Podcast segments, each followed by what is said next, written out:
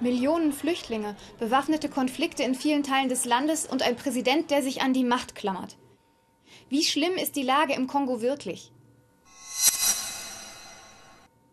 In vielen Provinzen ist die Lage katastrophal. Schätzungsweise fünf Millionen Kongolesen sind auf der Flucht, im Land selbst und in den Nachbarstaaten.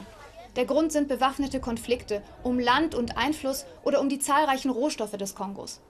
Ethnische Konflikte flammen wieder auf. Wer sie vorwärts treibt, ist unklar. Milizen und Rebellengruppen sind aktiv, aber auch die staatlichen Sicherheitskräfte schürten die Gewalt, sagen Beobachter. Die Menschen, die durch diese Konflikte vertrieben werden, brauchen Unterstützung, wie Essen, Wasser und medizinische Versorgung. Rund 14 Prozent der Bevölkerung, sagt die UN. Hilfe aus dem eigenen Land ist wenig zu erwarten, denn die Politik nutzt die Krise. Präsident Joseph Kabila hätte schon Ende 2016 abtreten müssen, doch er verschiebt die Wahlen immer wieder. Auch deshalb wurde im Kongo oft gegen ihn protestiert, wie hier nach einem Sonntagsgottesdienst.